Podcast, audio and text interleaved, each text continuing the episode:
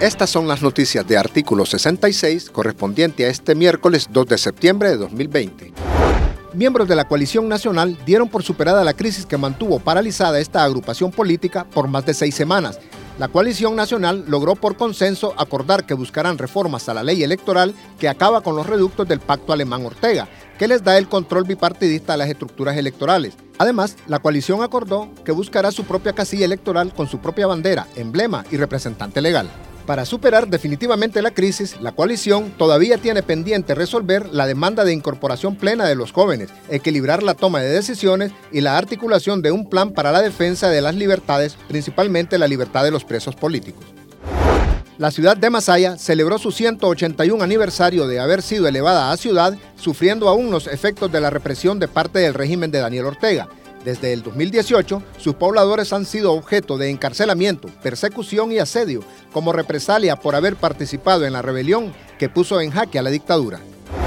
El diputado de la Unión Europea, José Ramón Bauzá Díaz, criticó al régimen de Daniel Ortega por mentirle al pueblo de Nicaragua en las cifras de contagio y muerte que provocaría el COVID-19.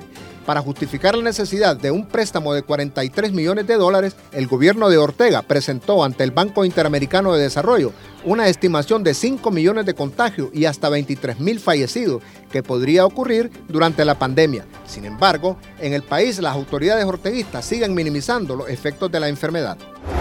La Alianza Cívica por la Justicia y la Democracia informó que la abogada y catedrática penalista María Asunción Moreno Castillo se incorpora a esa agrupación política a partir de esta semana.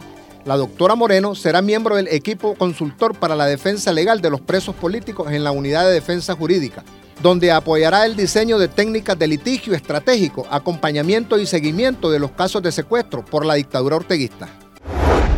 La aerolínea Avianca anunció que a partir del 19 de septiembre reanudará todos los vuelos desde y hacia Managua. La noticia se dio a conocer luego que desde el 23 de abril del 2020 esta empresa canceló todos los vuelos internacionales, incluyendo la conexión con Nicaragua, debido a la pandemia de COVID-19 que azota el mundo.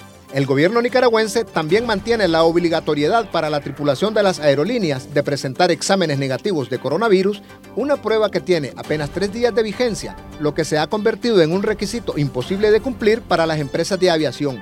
En la última semana, la Cámara de Turismo de Nicaragua ha pedido al régimen de Ortega flexibilizar ese requisito. Estas fueron las noticias de artículo 66. Para estas y más informaciones visita nuestro sitio web www.articulo66.com. Les informó Javier González.